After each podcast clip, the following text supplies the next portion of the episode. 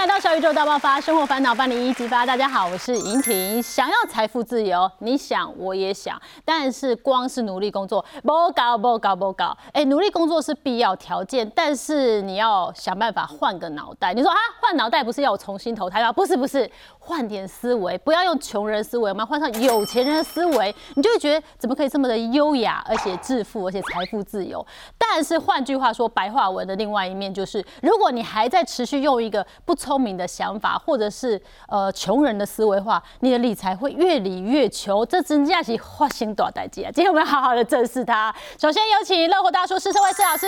大家好，我是乐活大叔施生辉。还有理财布洛克慢活夫妻 David。Hello，我是慢活夫妻的 David。嘿，我今天是快活主持人，硬要跟你们蹭在一起哦。哎，David 其实今天来跟我们一个不一样的思维跟分享哦，就是我们可以慢富。慢慢优雅的富啊，这是 David 的新书哦，里面有很多的理财还有投资的观念。那是因为你跟你先生两位呢，都是呃等于以前都是百万年薪的工程师，但是把工作辞掉，现在专心的投资自己，投资自己的人生。等一下听他的分享哦。但你从什么时候开始呃进入投资？大概我大二的时候，二十岁哦，对，还算蛮早的。因为我从以前小时候家里有一些变故，就是我们家是小时候，在我年轻 年轻更小的时候，是家境蛮好的。然后因为我们家是做旅行业的，然后有一年 SARS，应该大家都还是有印象。然后开始就是家里经济走下坡，所以呢就看到非常多世态炎凉啊，或者是家里的经济状况不好。所以那时候开始认知到钱很重要这件事情。所以我们在二十岁的时候可以开始开证券户，我就开始进行投资了。哦，就是家里发生了一个变故哦，然后发现真的必须要钱。对，那你那时候加入投资就是进到股市吗？没有，一开始其实我是接触基金，因为那时候觉得股票好像很危险，然后基金说定期定额好像可以分散风险之类的，所以我一开始接触的是基金，但也是不知道自己在买什么，就听别人讲，然后听李专讲就买了，然后后来发现呃，其实股票对我来说好像更好懂，所以我才慢慢转到去做股票这样。你们两个同时离职，因为他们两个工作本来都是百万年薪哦，不是一般。呃，像有些上班族可能一个月四万五万，不是不是，百万年薪其实是很不错的待遇，是同时辞掉。对啊，现在想起来真的蛮勇敢，不知道自己在想什么。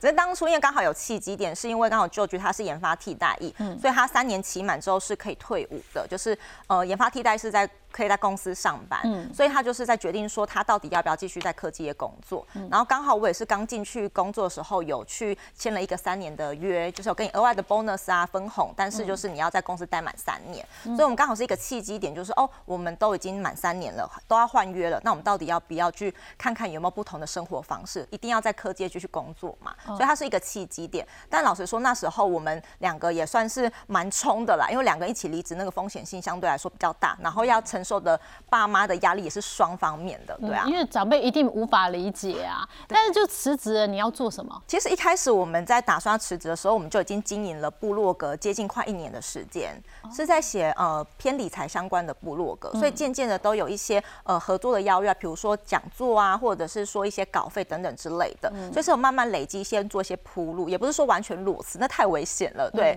我自己也不太敢，所以我们是前面有先慢慢做一些累积之后，哎，觉得说好像是一个时机点。了，然后呢，也有一些收入，虽然还没有办法到完全百万年薪的那种等级，但至少支撑我们的生活是还 OK 的。所以我们想说，哎，那刚好是一个契机点。然后我们那时候心里想说，我们才二十七岁啊，顶多。一年不成功，我们回去二十八岁还是会有人要哦，就是还在跳，还是有地方去啊。因为工程师工作应该也不轻松，对不对？不轻松应该是每天都对啊，压力很高压，所以就是很多人都想要进去园区，但大部分人都想要出来这样子。哦，你们等于也是要值班轮班嘛，对不对？对，要值班，要轮小夜班，然后假日也要上班。所以，因为我跟舅舅以前是在不同的公司、不同的单位，所以我们曾经很长啦，蛮长，就是我们可能班别没有嘎好的话。就有可能相处。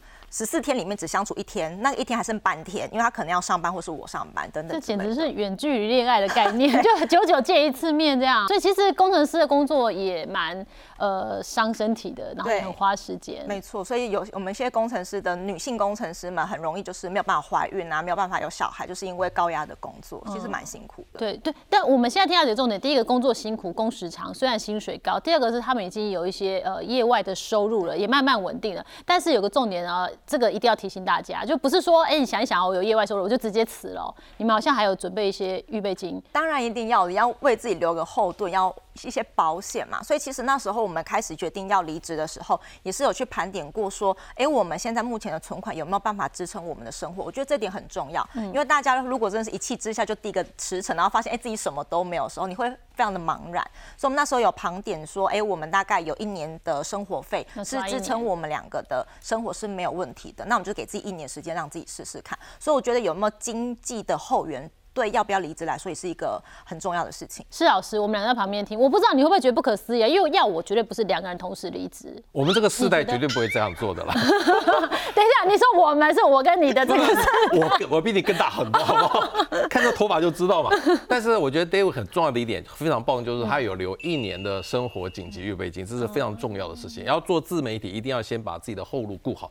但是我现在冒昧问你一个问题有小孩吗？现在打算有，目前还没有。哦，所以目前没有，那还好。如果有小孩，绝对一年是不够的，当然非常非常贵。我觉得有小孩之后至少要两年。嗯哦，那我们接下来帮大家整理出来有钱人的思维，我们要来调整一下自己的思维哦。就是像 David 他的状况是，他已经评估过后，自己已经安全无虞了。哎，我觉得这个是一个危机意识，我们要给自己一个空间哦。但是不是所有人都可以直接就这样离开的？那有钱人他们致富会思考到什么事情呢？像第一件事情就要想，有钱人很爱谈钱哦，还是什么？每天都要讲钱，是不是？我小时候啊，其实父母大家不跟我们谈钱，或许 David 他们的父母会谈钱，因为我们世代不一样。嗯，我小时候就是一直存钱，那因为那个时候存钱啊，真的不需要买股票。我后来查了一下，民国七十年，就是我大一大二的时候啊，你知道合合作金库啊，三年期的定存利率是多少吗？多少？十五趴。还需要投资理财吗？好诱人哦！根本不用。但我那个时候小时候，我妈妈其实一直是以会养会，在那个年代，很多妇女都是标会。但标会有一个风险嘛，就万一主头跑，不是不是主头，会头跑掉了，风险就要大。但是那个年代的那个标会是一个大家怎么讲主流的一个投资方式，因为那时候股票其实不多，而且定存利率这么高，真的就没必要去碰股票的事情。但是现阶段定存利率好不容易涨到一点多。是一定要加投资这一块的，对。嗯，所以那像 David 你们呢，就是家里就跟你们直接谈钱了嘛，因为爸妈面临到危机了嘛。对，因为我们爸妈大概现在是呃接近六十岁，其实也跟施老师你还没有差多远啊，差不多，所以基本上也是没有在谈钱的。那为什么说不谈钱反而会变穷？是因为呃爸妈不跟我们谈钱，我们不知道家里状况怎么样，是等到事情发生的时候才发现，哎，好像。不是我想象中的那个样子，爸爸妈妈没有在存钱，也没有什么紧急备用金概念，什么都没有。所以我觉得不谈钱会变穷，是因为你们没有沟通，我们不知道状况是怎么样。就儿局他们家呢，他们呃会谈钱，谈省钱，谈省钱，对对对，那个方向会有点不同。怎么省钱？比如说呃会谈说，哎，今年呃我今天去买了一颗木瓜，十块钱好便宜，或是我今天绕菜市场三圈省了五块钱这种。就儿局的爸爸也有在投资，对。对，但是呢，呃，他旁边，但是后面都是重点。对，那个他不是说投资，不是投资股票，他爸爸的字眼是用玩股票。所以好像在玩赌博的心态去，所以他们觉得股票这件事情是很危险的，就是你要做可以，就是小玩，放个三万块、五万块，它不是你该去做的事情，它算是一个休闲活动，有赚就有赚，没赚都不没有赚这样子，但他不觉得它会是一个可以让你的资产增加的一个行为这样子。嗯，所以现在说起来，好像对钱的积极度会造就你会未来走有钱人，还是会变成穷人，对不对？你如果对钱不够积极的话。最后你可能就是偏穷的那一方哦，所以态度很重要，态度、心态层面吧，思维层面。就是我记得在《富爸爸穷爸爸》这本书里面有提到说，有钱人对于钱的思维是开放的。嗯，如果你看到一个东西，你觉得它有点贵，有钱人的想法是说，那我要怎么样才买得起？当你在说这句话的同时，其实你就是开始在想办法，你的脑袋打开了，在积极寻找一些资源。但如果你今天的意识是相反，说哦，那我就是买不起，这时候你的脑袋就开始停止思考，我就是买。不起，所以我不用去动脑了，所以你就会开始就是没有办法去寻求一些资源，让你自己真的是变有钱。所以其实我觉得在理财啊，或者在金钱这方面的，如果大家都有一个比较开放性思维的话，其实钱这件事情就会慢慢的来到你的身边，是因为你有在积极的去追求它。哦，对钱的态度越积极，钱就会越喜欢靠近你，对不对？这就是为什么我们认识很多老板，好像施老师你看人比较多，对不对？很多老板他未必真的书读到非常高，但他们很积极哦，甚至他们的机会成本的观念。比较没有那么重视，他敢去冲他，你知道吗？太怎么讲？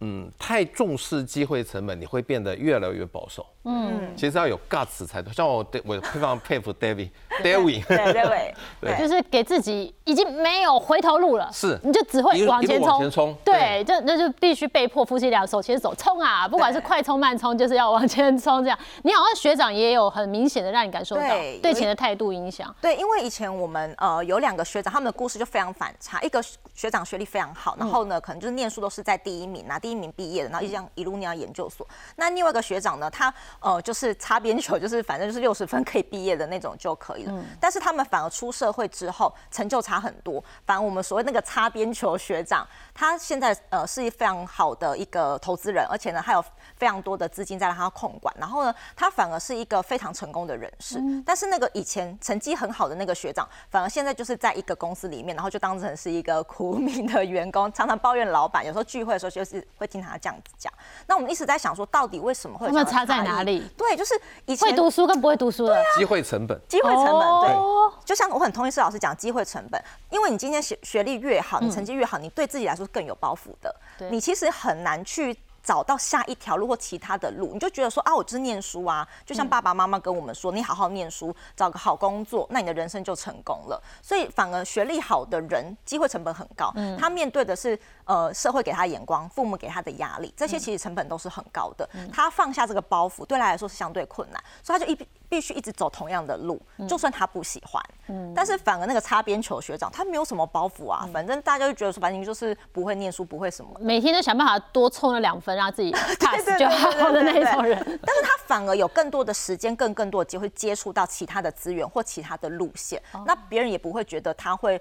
不不念书，就是明明就是可以念书不念书的，然后就是走了那条弯路，因为大家对他印象就是这个样子，他反而没包袱了，然后就闯出自自己一条路，所以有时候就觉得高学历它一定是一件好事嘛，也不太见得，它有时候反而是变成是你的人生的一个成本，然后有时候就是沉没成本下去，你很难去改变，你也甚至不愿意去改变了，因为你要背负的那个压力是很大。对你一改变，人家说你怎么会做这种事呢？就像我们的 对资优生怎么会这样，对不对？哈，所以反而丧失很多机会成本哦。我们再看看有钱人的致富真相，还有一个重点就是越有钱，他的投资会越保守。那是不是意味我们穷人就干脆呃不要那么保守，可能会比较容易有钱？这我这看不懂哎，参透不了。施老师，我想越有钱的人越保守是这样子。有一句话说本大利小，嗯，利不小。假设你有五亿赚三趴，其实很可观，对不对？哇。另外一句相对的就是本小利多，利不多。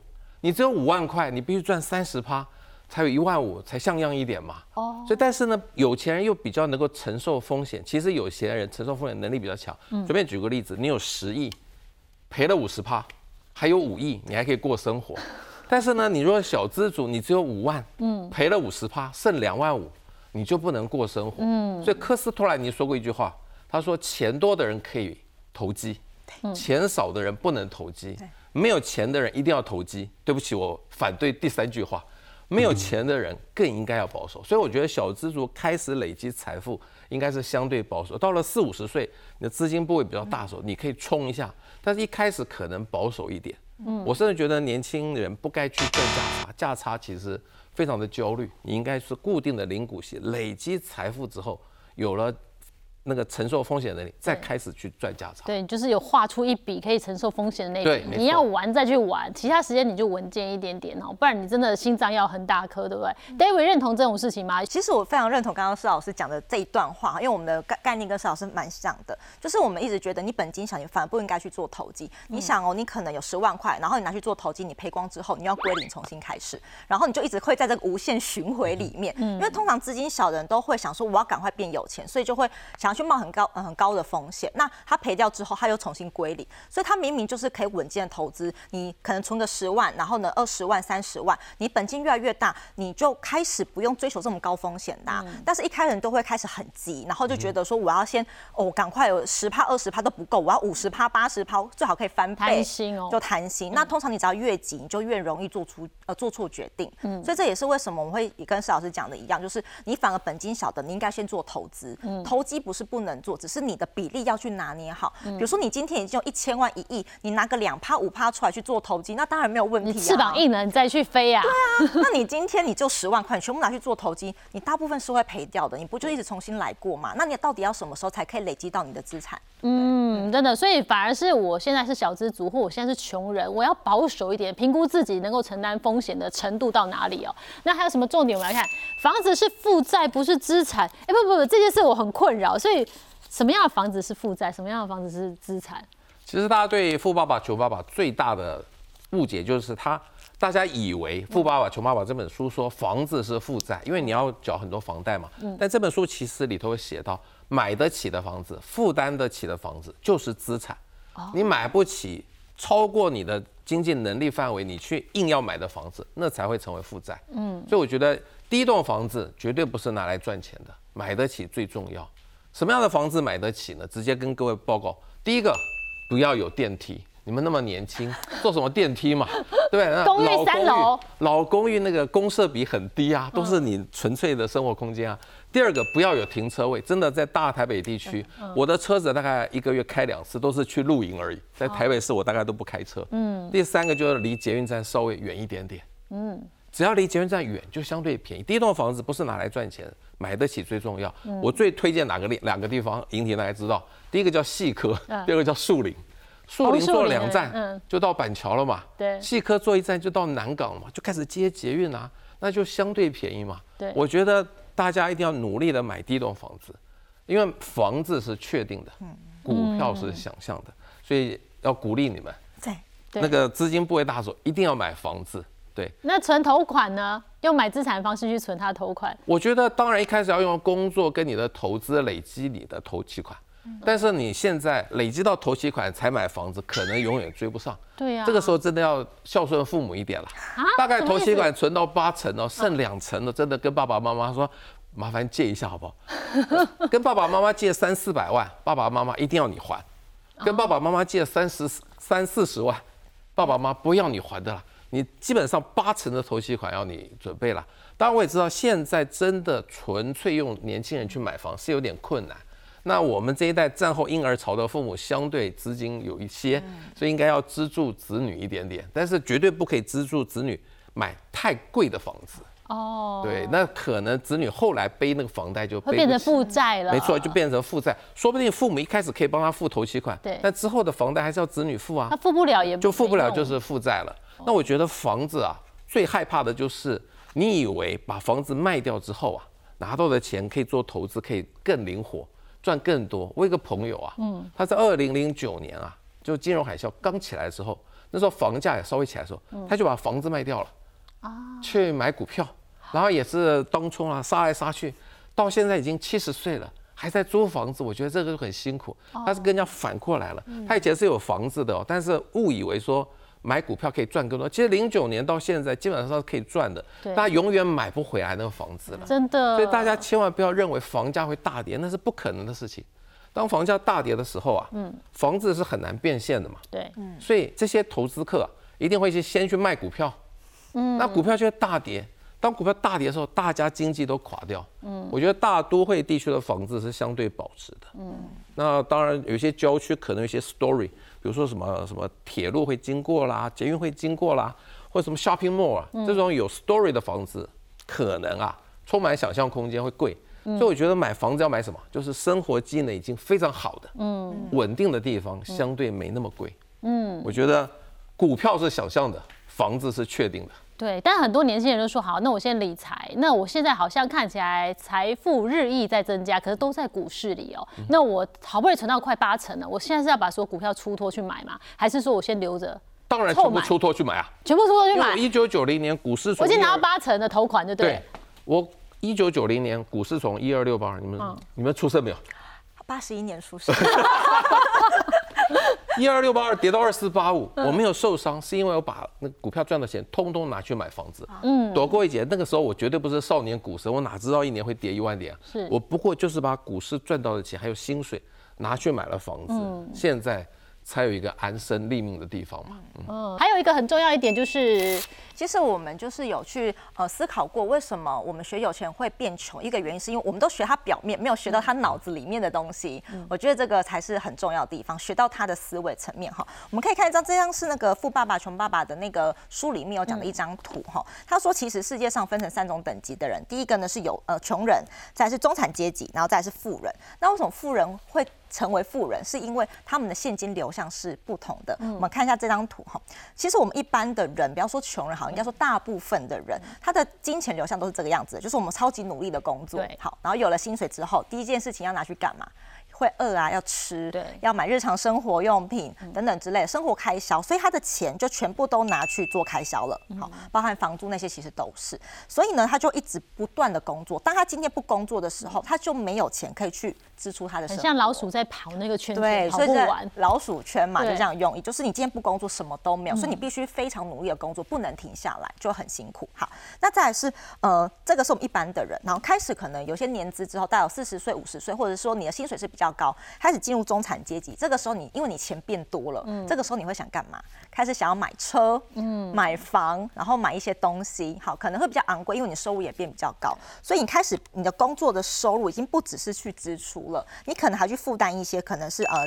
负债的东西，比如说车贷、对房贷，或者是说有一些人可能会去借信贷等等之类都好。所以你看，你不止工作的收入要去支出你的一些生活所需，你连你的贷款就开始会变多了。嗯，然后呢，这个时候会发生什么事情？就是一样你不工作，对，又没有办法支出，你的贷款怎么办？所以你就必须一直努力的工作，又不能停下来。对那这两个阶级都是因为。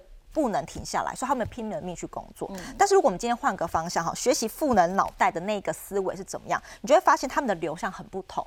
他们在工作所得来的薪资，第一件事情不是先去支出，也不是先去拿去偿还负债，他们先去买一个东西叫做资产。所以他的工作的金金流流向先去买资产。为什么要先做这件事情？什么叫做资产？就是它可以帮你生出更多钱的那东西叫做资产。所以你就会变成说，你有两份收入的感觉。你工作有份收入，你的资产又可以帮你产生钱。那你开始你资产产产生一些钱之后呢，就可以帮你去支出一些你的生活所需。虽然它没有办法百分之百的去 cover 或者是去做支出，但是至少你好像觉得这个工作不一定要做那么累的啊。嗯，我的收入、我的支出或许已经可以让我的工作可以可能从五万块要很高压的工作，开始我可能做个三万块、两万块很轻松的，因为我的资产一部分可以帮我去 cover 一些生活所需。所以呢，我觉得顺序很重要。嗯，就是当你今天工作，比如说你的薪水可以存个百分之二十、百分之三十，拿去购买一些资产，这些资产经过时间的复利发酵的话，它是会产生钱的，产生钱它就可以帮你去 cover 支出，这样你的生活才可以越过越轻松，这样子。这没有所谓的对错，但是只要你用对了方向，你就会就溃歪，就会热火。慢活跟快活，对，所以我们要谨记在心哦。然后呢，怎么样致富呢？哎，有人说哈，就是每天只想着存钱，反而会越存越穷。其实今天有很多都是我们长期一个错误的思维，对不对？存钱会越存越穷吗？当然会啊，会吗因？为现在利息才一点多趴嘛，现在的通货膨胀多可怕、啊，把我钱好歹是三趴到五趴吧，越存越穷。我觉得大家存钱是为了投资，投资赚了钱为什么？希望退休生活可以轻松一点嘛。对但你就越存越穷的时候，你的感觉金额没有变，但是实质购买力已经下降很多。嗯到了你退休之后，还是继续过以前节俭的生活，这不是我们追求的人生啊。对我觉得退休之后就是觉得想花就花，想买就买，这才是我们要的人生。嗯但是呢，既然你敢把钱存在银行，因为银行不会倒，对啊，最安全啊。那你就干脆就去买银行的股票嘛。其实金融股在去年因为有这个防疫险的亏损，对。有债券的亏损，嗯。所以今年的股价都不好，而且呢，那个股息也不好。嗯。其实好公司落难的时候，就是你投资的好我们要伸出援手的时不候，不是伸出援手，是要建立欣喜，我们要准备要赚他的钱。对，因为现在就算今年比较差的股息值利率，好歹也有四趴嘛。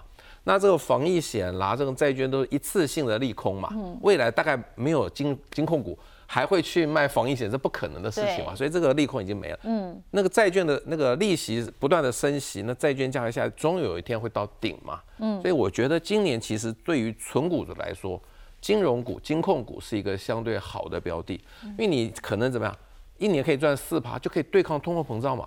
而且最棒的一个方法就是，以后你们买房子啊，一定会贷款啊，说不定不用贷款。如果贷款的话，你在哪一家银行借钱，嗯，就去买那家银行的股票，对对对。就这么简单。要挑一下吧，有些银行的股票也碰不得啊。如果那个银行有几年没有配息，比如说今年有三家金控没有配息，可能就不在你的名单里。对，我们就不要跟他贷款。我觉得惩罚他，跟他贷款可能好，可能利息更低。哦，对对，跟他贷款去买别家银行的股票。我觉得金控股、金融股就是要选两类，第一个就是说每一年都有配息的，嗯。第二个是大到不会倒的，是。所以我觉得金控股可能比其他单纯的金融股，嗯，风险的承受能力要强。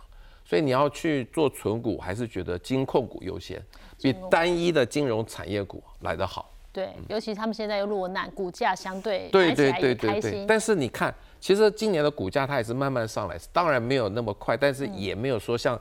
今年年初，很多投资达人把他们看得那么衰，现在也慢慢上来了。对，我觉得大家在今年买金融股，我觉得是一个不错的时机。对，因为施老师这个想法、这个思维，你可以去把它延伸到自己身上。就是说，如果你真的很保守，你的钱就是很怕它不小心跑掉，你就存在银行。既然你存在银行拿了一趴，你何不就去买银行的股票，拿了四趴？对，概念上是这样啊。未来我看可能还会还是会回到以前五趴了，今年会差一点了。是，好，现在他们落难哦，是一个好的时间点，这个大家可以参考。但还有。一件事情我们要做，不止理财，就是要理债，对不对？嗯，就是如果说我们手上，呃台湾人真的很怕欠钱，如果有一些债的话，就急忙忙要去还掉。您的看法？其实我觉得债还有分两种，一种是好的，一个是不好的。所谓好的跟不好，怎么去做区分呢？你可以从利率先去做区分。其实呢，如果说你今天的利率，你借款利率是低于通货膨胀率，大概两到三趴左右，台湾大概是这个通货膨胀率，你会发现你借的钱，你拖得越久，它好像越划算哎。你是说房贷两趴这件事情吗？对？你看房贷可能一点多趴两趴，那它比通货膨胀率还是更低。就是你拖得越久，你的那个未来的那个钱，虽然都是一万块的房贷支出好了，假设，但未来的一万块是。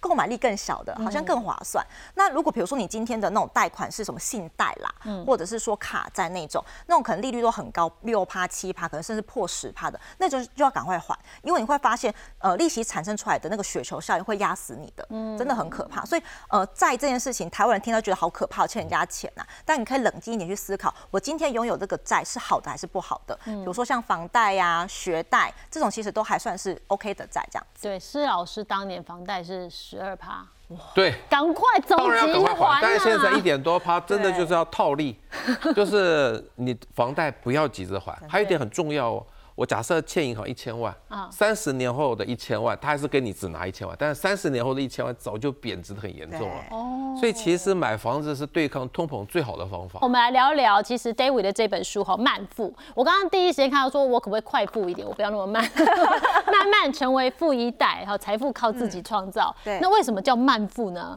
嗯，其实我们很想要提倡一个概念，是我们觉得这现在这个社会上太快了，什么东西都要速成，嗯，然后什么东西都要最快可以拿到。但是大家会发现，你只要快起来，你的心里面很容易焦虑，很容易烦躁，然后心情波动会非常的大。所以我觉得，呃。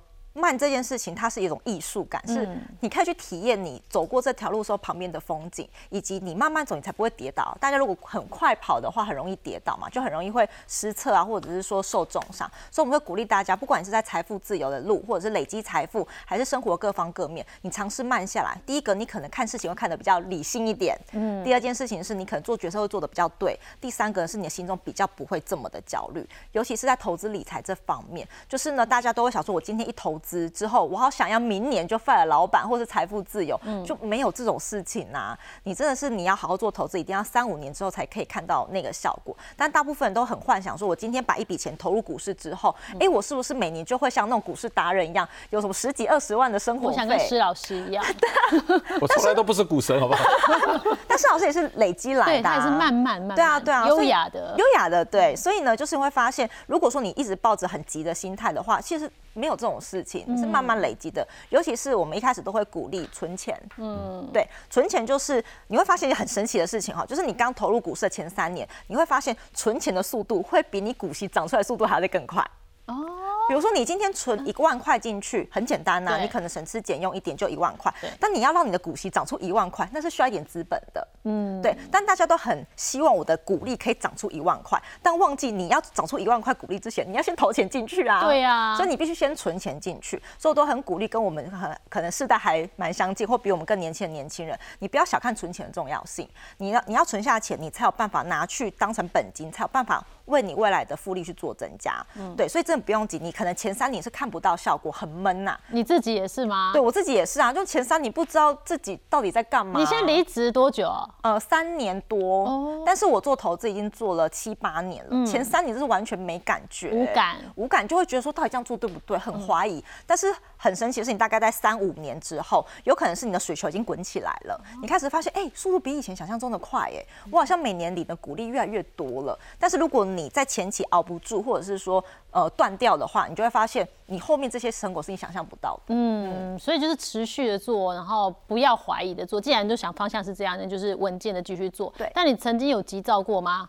当然有啊，什么炒短线啊、放空啊、期货选择权都来啊 我。想说，年轻的女生怎么可能会这么的从容优雅？一开始就这样子没有漫步云端的方式。受过伤你才会知道痛。一开始呃我。接呃接触股票之前接触过基嗯金，后来发现不是我想的那个样子之后，我就想说，哎有没有更快的方法？嗯太慢啦，近期定额什么时候看到成果？没有嘛。一个月的三千，慢慢等对到什么啊时候？，三五千什么时候才会看到成果？所以那时候就开始接触一些比较投机的方嗯法，比如说我接触过期货，呃，台子期的选择权，然后也有接触过放空，哇，那很刺激耶！上一秒赚三千，下一秒赔八千的，那这是几秒之间的 差异而已。所以你就会发现，尤其是你在上班，你会一直忍不住去看。哦，那会影响到你的工作，影响到你的本业，然后甚至呢，你可能呃工作表现不好，你没有办法加薪，然后你股市又赔钱，那真的是非常非常难过的一件事情。嗯对啊，不知道施老师有没有类似年轻气盛的时候了 不？是，我是中年的时候。中年的时候 年轻的时候其实相对保守，那中年的时候，或许大家知道我零三年就被 lay off 了。嗯，那时候其实虽然有一些经济基础，但是还是希望快速的累积财富嘛。所以零七年也去做了选择权的卖方。嗯，曾经有大概半年的时间过这种不劳而获的生活。你知道做卖方就最后收权利金嘛？对但就零七年碰到那个次贷风暴，我两天你知道赔多少吗？赔七位数，第一位还不是一嘞。哇！所以从此不再碰这个任何衍生性商品，因为就是想快富嘛。对后来在零八年才开始买零零五零，对一七年开始买零零五六，开始稳健了。稳健之后，其实心就安定了。像你那个时候工作还要再看盘，哇，那个工作一定不会做得好。七上八下。那我那个时候如果那个投资那么焦虑，你知道我那个时候正好是三个子女都在国高中，你以后就会知道 那是教养子女最痛苦的时候。那个投资又很焦虑，那生活简直是一团乱，跟太太的关系真的也不好。后来进入零零五零零零五的安定之后，投资风险降低，也不焦虑之后。其实整个人生的生活品质改善非常多，所以我非常支持这慢富，绝对不能快富。嗯，对你那么快财富自由做什么呢？嗯其实人都会活到一百岁，那个很多的时间你不知道怎么打发，这是最可怕的事情。对，所以 David，你后来多久会看到成果，让你觉得这样做是对的？大概三年之后，你才会慢慢的感觉到。那你实际上真的感觉很多的时候，大概是要五到五年。五年，对就是持续做，持续做然后不怀疑。对，要坚定有自己的信仰。